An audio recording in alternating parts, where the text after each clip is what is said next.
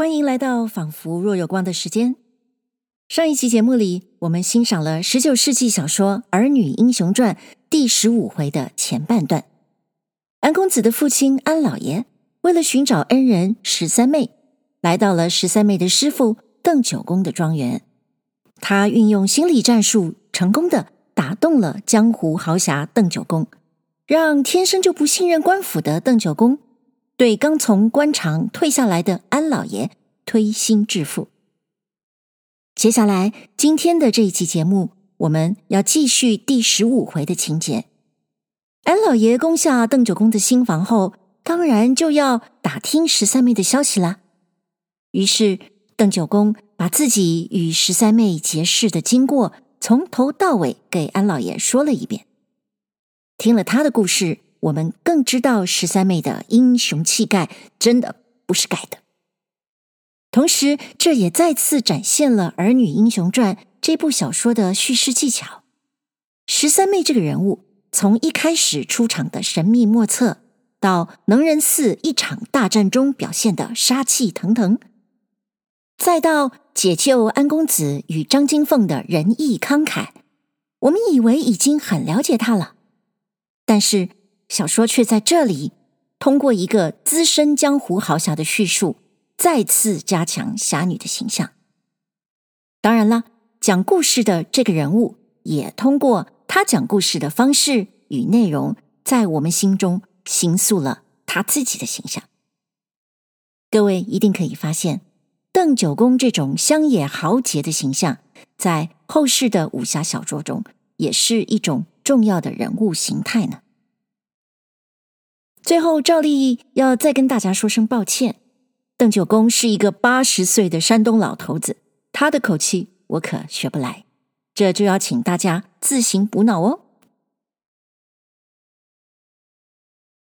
《儿女英雄传》第十五回：酒合欢一结邓九公，话投机演说十三妹。下集。闲话休提。言归正传，却说这里摆下果菜，厨医官也来这里照料了一番。去后，邓九公便取出一对大杯，同安老爷高谈畅饮起来。那安老爷酒在肚里，事在心里，暗暗盘算说：“这老头儿虽说粗豪，却是个久经世故的，须是不露一毫芒角。”才引得出他的真话来呢。酒过三巡，恰好那邓九公问起老爷的官场来，他道：“老爹，你方才说如今辞官不做，我听得我们淮安亲友们来说，那谭尔英被御史参了一本，朝廷差了一位什么吴大人来把他拿问。老弟，你官复原职喽？我想。”老弟，你这年纪正好给朝廷出力，为什么倒要告退还乡？再说还乡又怎的不走官塘大路，从这条路来呢？安老爷道：“舅兄，你有所不知，想我半生苦志读书，才八节做个知县，不上半载，便经了这等意外的风波。”大约宦途的味儿不过如此啊，不如退归林下，遍走江湖，结识几个肝胆英雄，和他杯酒谈心，倒是人生一桩快事啊。邓九公听到这里，不由得端起杯来一饮而尽，又伸了一个大拇指头，说道：“高！”老爷便接着往下说道。至于此来，却原为小儿出京的时候，这话中一路跟随，并在店里。及至小儿到了淮上，久不见他南来的消息。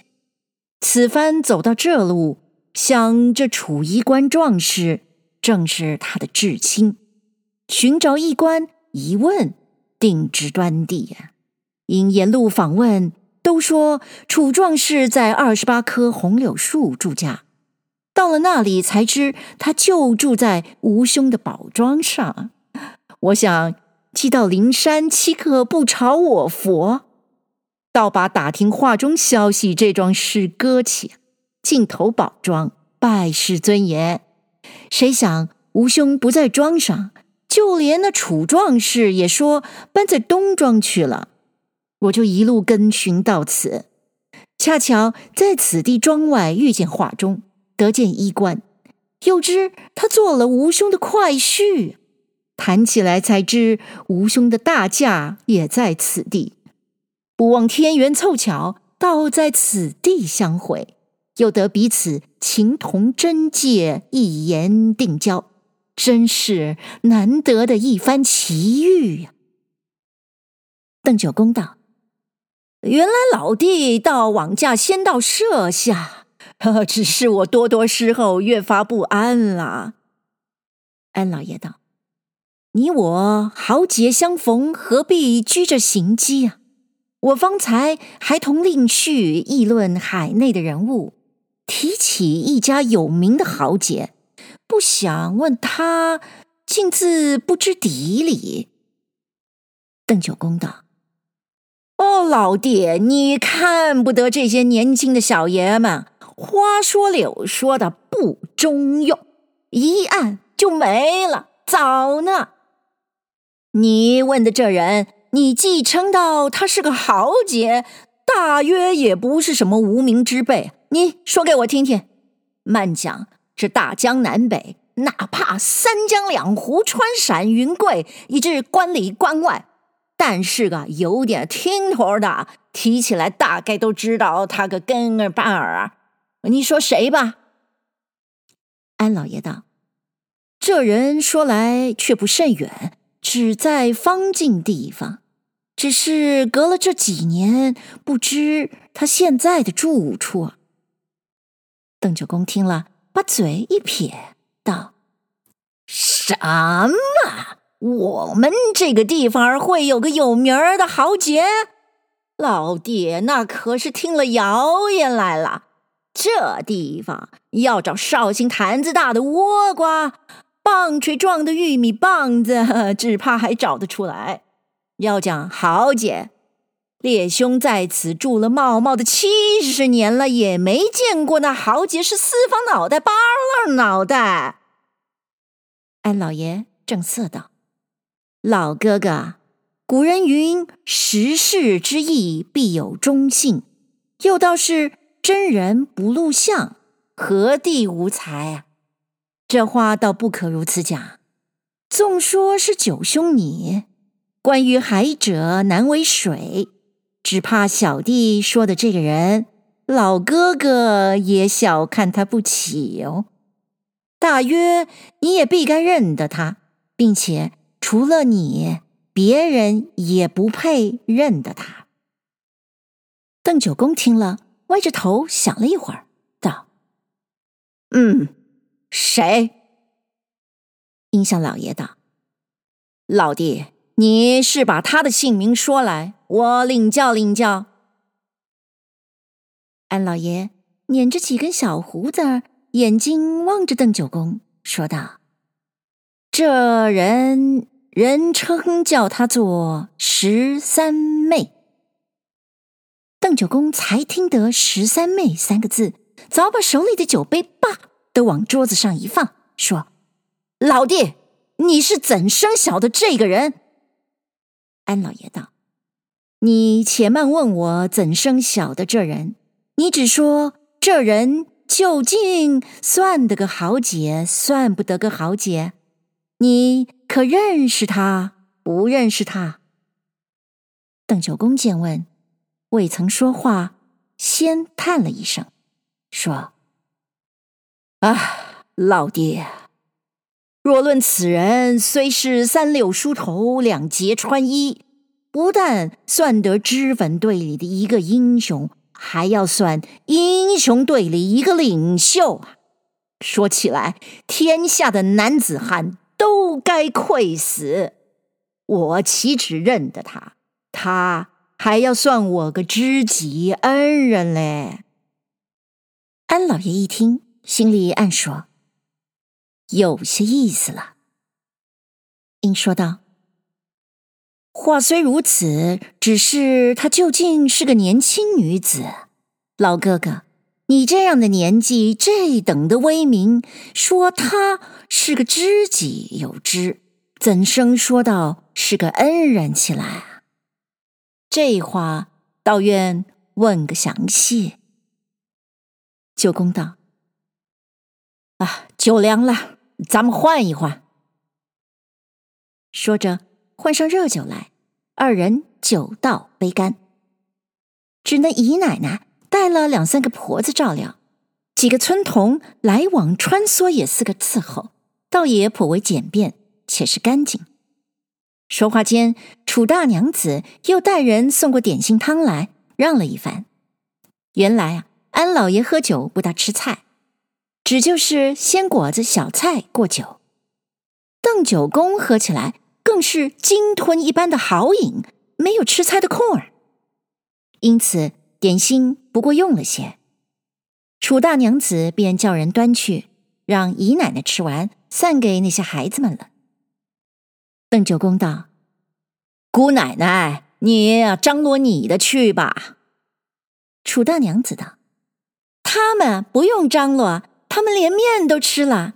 那大爷才坐下。”瞅着那么怪腼腆的，被我殴了他一阵。这会子熟化了，也吃饱了。同女婿和他大舅倒说的热闹中间的。说话间，姨奶奶吃完了饽饽，和楚大娘子道：“姑奶奶在这里啊，我也瞧瞧大爷去。”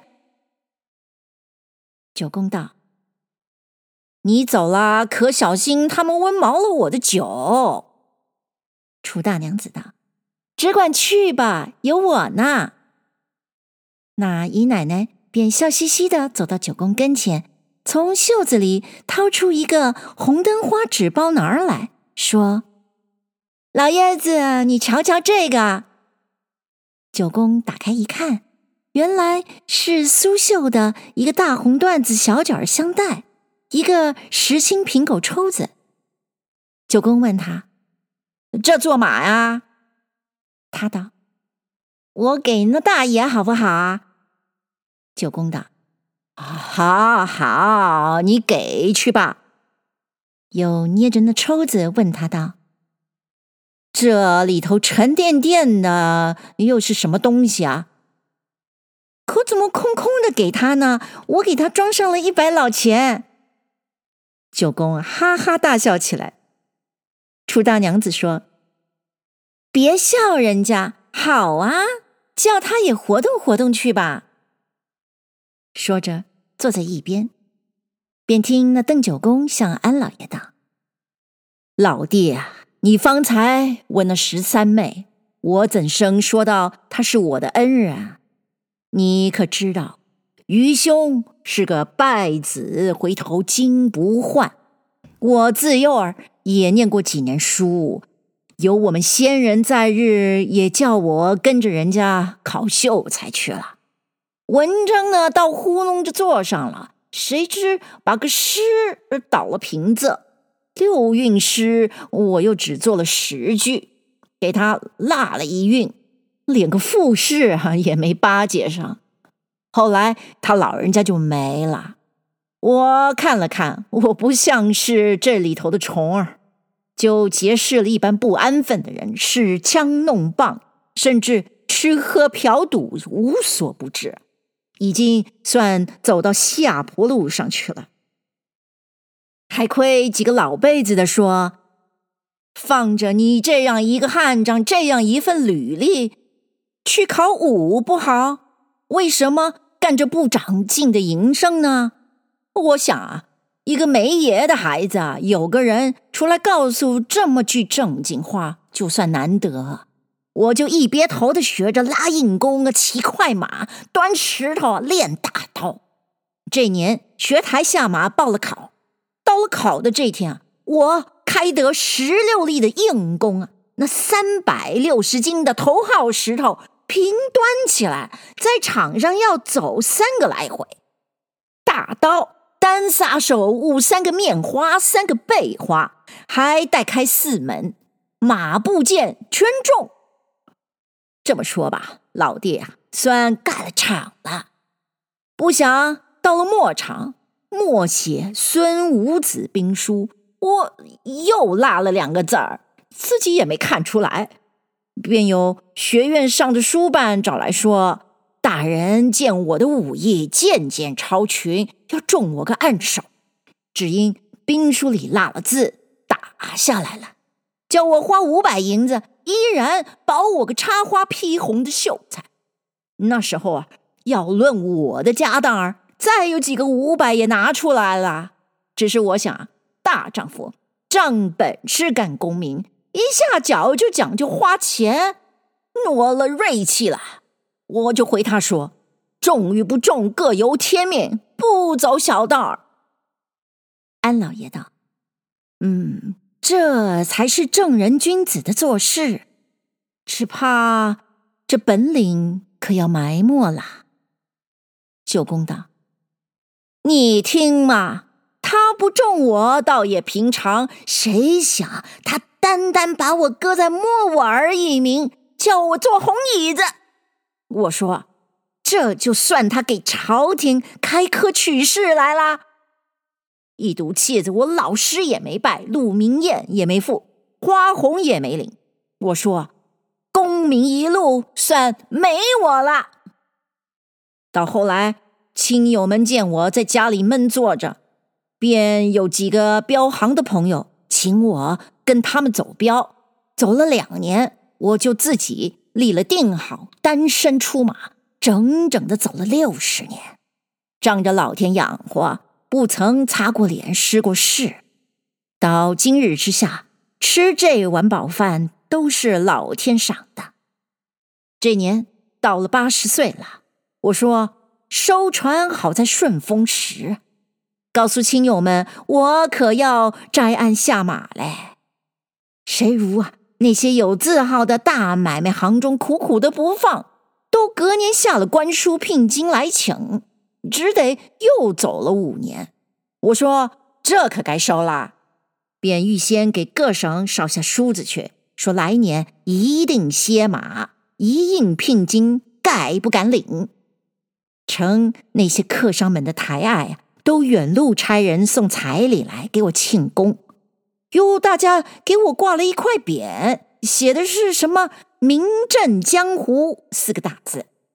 老弟，你想啊，人家好看咱们，咱们有个自己不爱好看的嘛。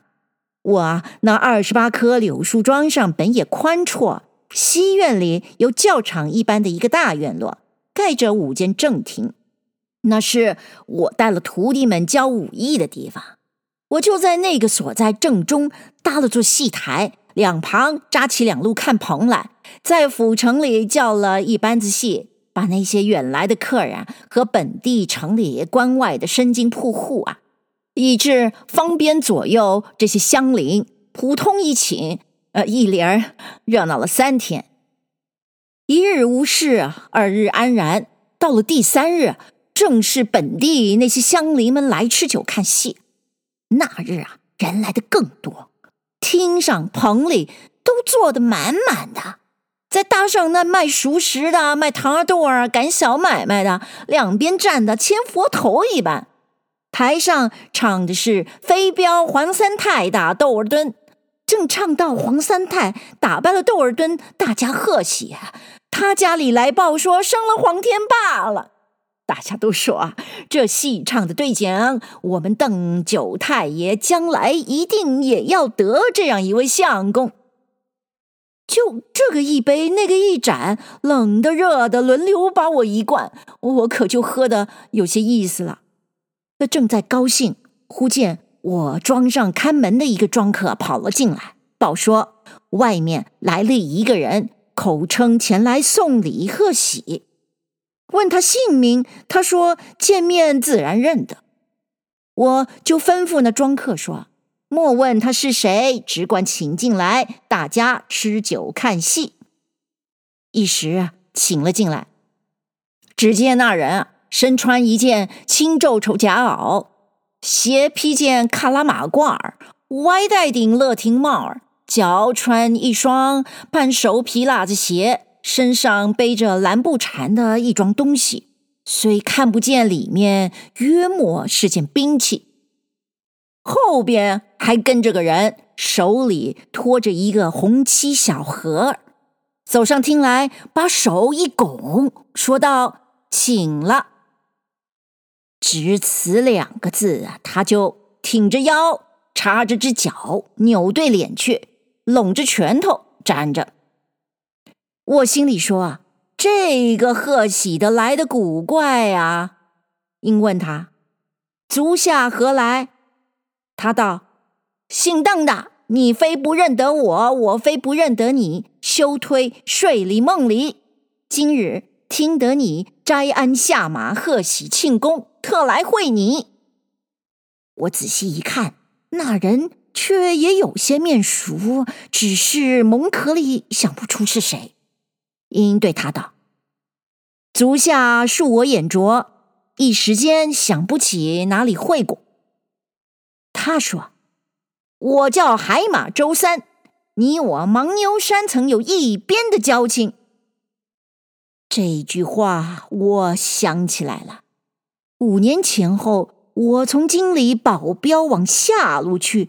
我们同行有个金正生，他从南省保镖往上路来。对口走到牻牛山，他的标货被人吃了去了。是我路见不平，赶上那厮打了一鞭，夺回原物。他因此怀恨，前来报仇。趁着我家有事，要在众人面前磕碜我一场。我说啊，朋友，你错怪了我了。这同行彼时相救，是我们一个行规。况这事云过天空。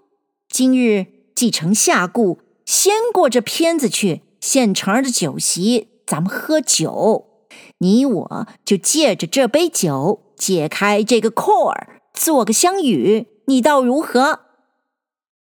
早有啊，那些在座的一同上前解和。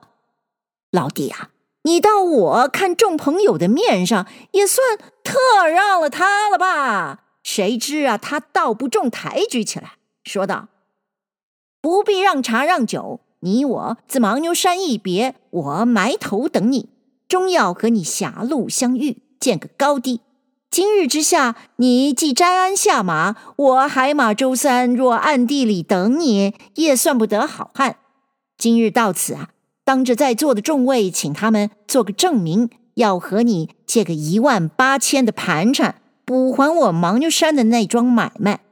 你是会的，破个笑脸儿。双手捧来便罢。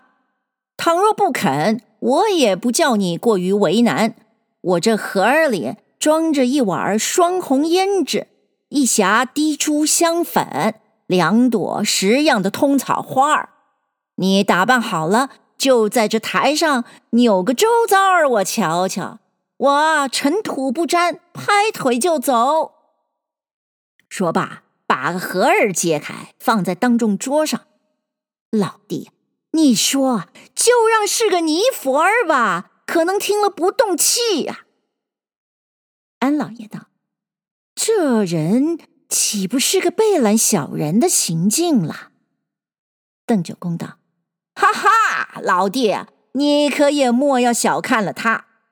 不想到这等一个人，竟自能屈能伸，有抽有长。”说着，又干了一杯。说话的这个当儿，主客两位已都是五七十大杯过了手了。楚大娘子在一旁说道：“我看老爷子今日的酒又有点过去了。人家二叔问的是十三妹，你老人家可先说这些陈谷子烂芝麻的做什么啊？”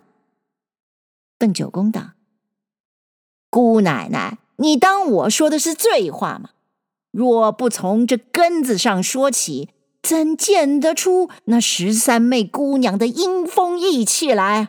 见不出那十三妹姑娘的英风义气，这回书可还有个什么大听腿儿呢？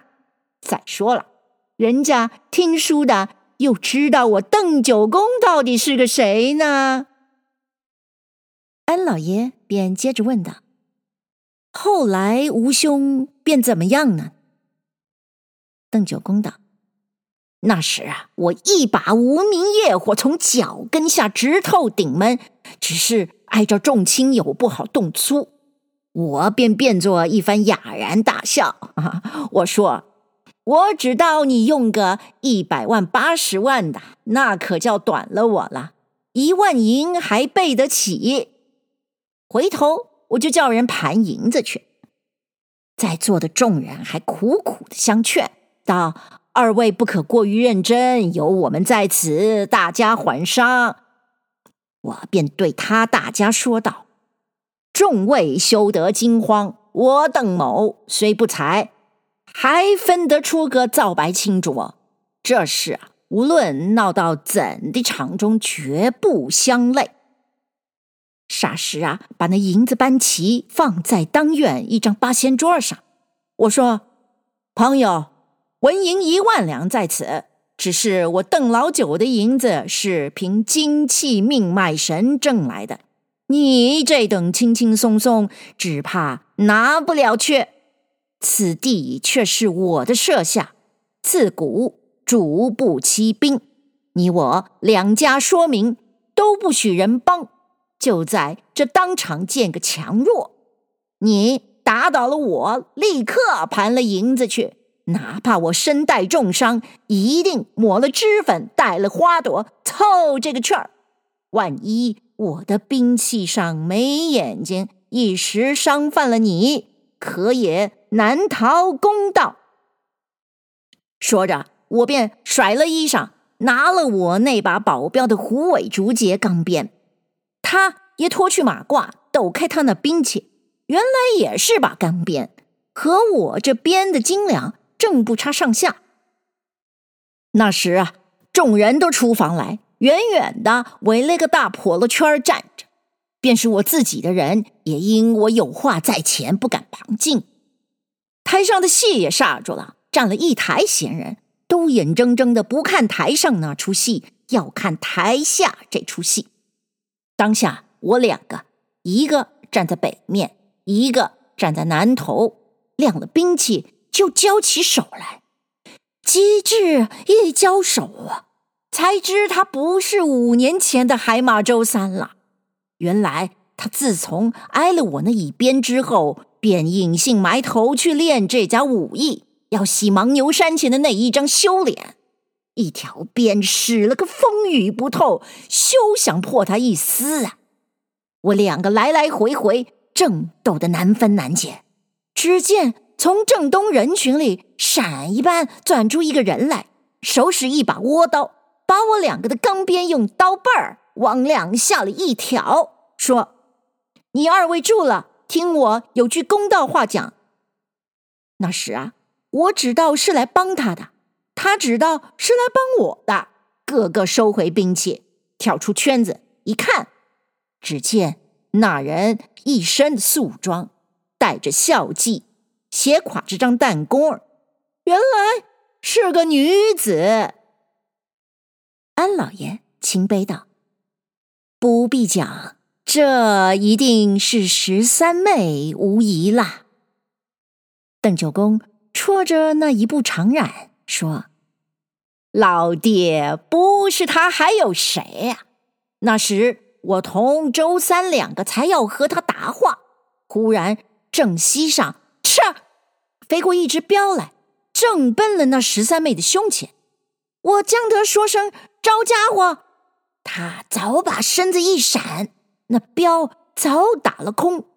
接着又是第二只来了，他不闪了，只把身子一。”蹲，伸手向上一戳，早把那只镖戳在手里。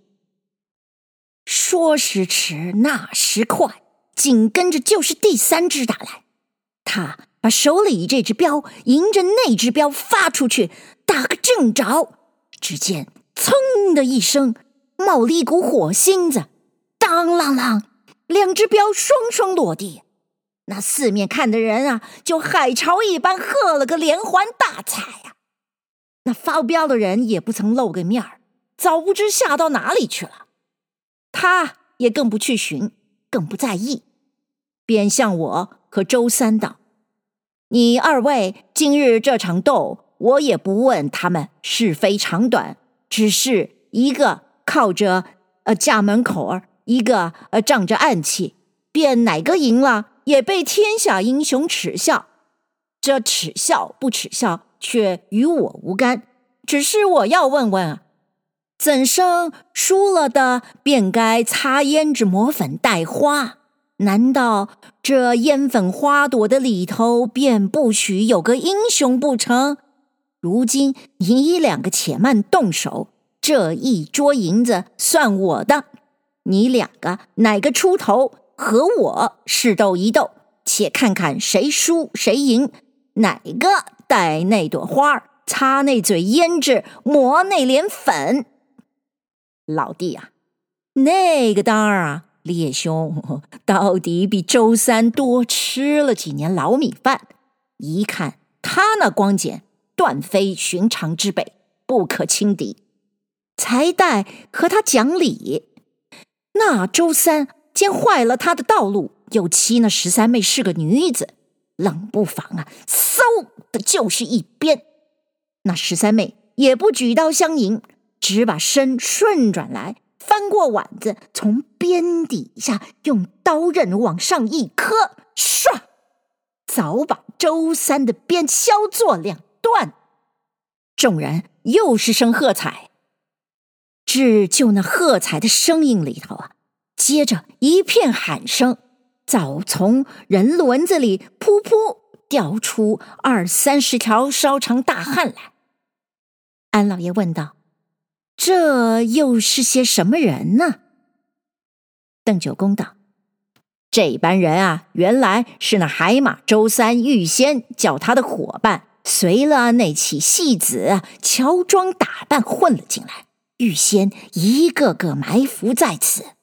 那时才听得众人一声喊：‘这十三妹早上面一刀削断了周三的钢鞭，下面趁势就是一个坡脚。’”把周三踢得爬在地上，他赶上一步，一脚踏住了脊梁，用刀只看那群贼伙道：“你们哪个上前，我就先宰了你这匹海马，做个榜样。”那帮人听了这话，生怕坏了他头领性命，都吓得不敢上前，倒退下去。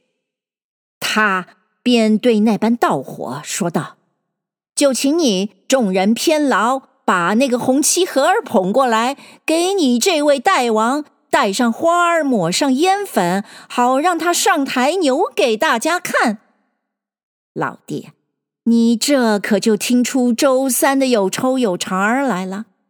只听他爬在地下，高声叫道：“众兄弟休得上前！这位女英雄也且莫动手。我海马周三。”也做了半生好汉，此时我不悔我来的错，我只悔我轻看了天下的英雄。今日出丑当场，我也无颜再生人世，便是死在你这等一位英雄刀下，也死得值。就请砍了头去，不必多言。老弟，你只听听十三妹这本领。可是胭脂队里的一个英雄，英雄队里的一个领袖啊！安老爷用手把桌子一拍，说道：“痛快！”拿起杯来一饮而尽。楚大娘子道：“二叔怎的净喝酒，不用些菜啊？”安老爷道：“姑奶奶，你听你老人家这段话。”还抵不得一肴下酒的美品吗？何用再去吃菜？邓九公一面吃着酒，一面说道：“老弟，这话还算不得下酒的美品呢。你看那十三妹打倒海马周三，他又言无数句，话不一席，点两个指头，说出一番话来。待烈兄慢慢的说与你。”那才算得酒菜里的一品珍馐海错，管教你连吃十大碗还痛快的不耐烦嘞。这正是何用《汉书》来下酒，这番轻话也消愁啊！要知那邓九公又向安老爷说出些甚的情由，下回书交代。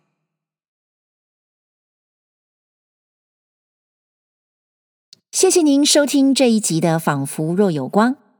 原来邓九公这个山东大老粗，其实挺会讲故事的嘛。而十三妹的侠女气概，是不是也非常让你动心呢？如果您想知道更多十三妹的故事，欢迎在收听的平台上按下订阅。那么，我们就下一集《仿佛若有光》的时间再会喽。